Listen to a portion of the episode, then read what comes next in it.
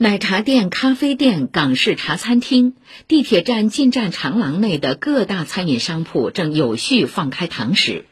为保障现场防疫措施落实到位，一些车站班组提前对接商铺，掌握营业时间及工作人员健康情况，落实商铺场所码，并与轨交公安开展了联合检查。请听报道。在地铁十三号线南京西路地铁站兴业太古汇地铁廊内，周末下午客流并不是很多，但咖啡店、奶茶店的生意都不错。微冰半糖吗？微信扫码。年轻的李女士扫描地铁廊场所码后进来买奶茶，点单前又扫描了奶茶店的场所码。她说：“今天因为天气特别热嘛，所以就。”买杯奶茶，就是每个店现在什么都是会要求，就是扫一下场所码，大概几分钟时间，也挺快的，跟往常也没什么差别。地铁廊内一些卤味店、港式茶餐厅也恢复了堂食。胡阿姨和女儿用餐完毕后戴上口罩，走出餐厅，准备再买一杯冰咖啡带走。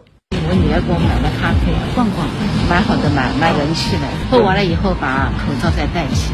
地铁徐家汇站是三线换乘枢纽站，站内面积大，客流密集，商铺也多，尤其集中放在十一号口和十二号口。值班站长王菲菲说，他们主动对接商家，有序恢复堂食，因为以简餐快餐为主，所以用餐时间普遍不会太长，要求隔桌落座，也联合轨交公安开展了检查。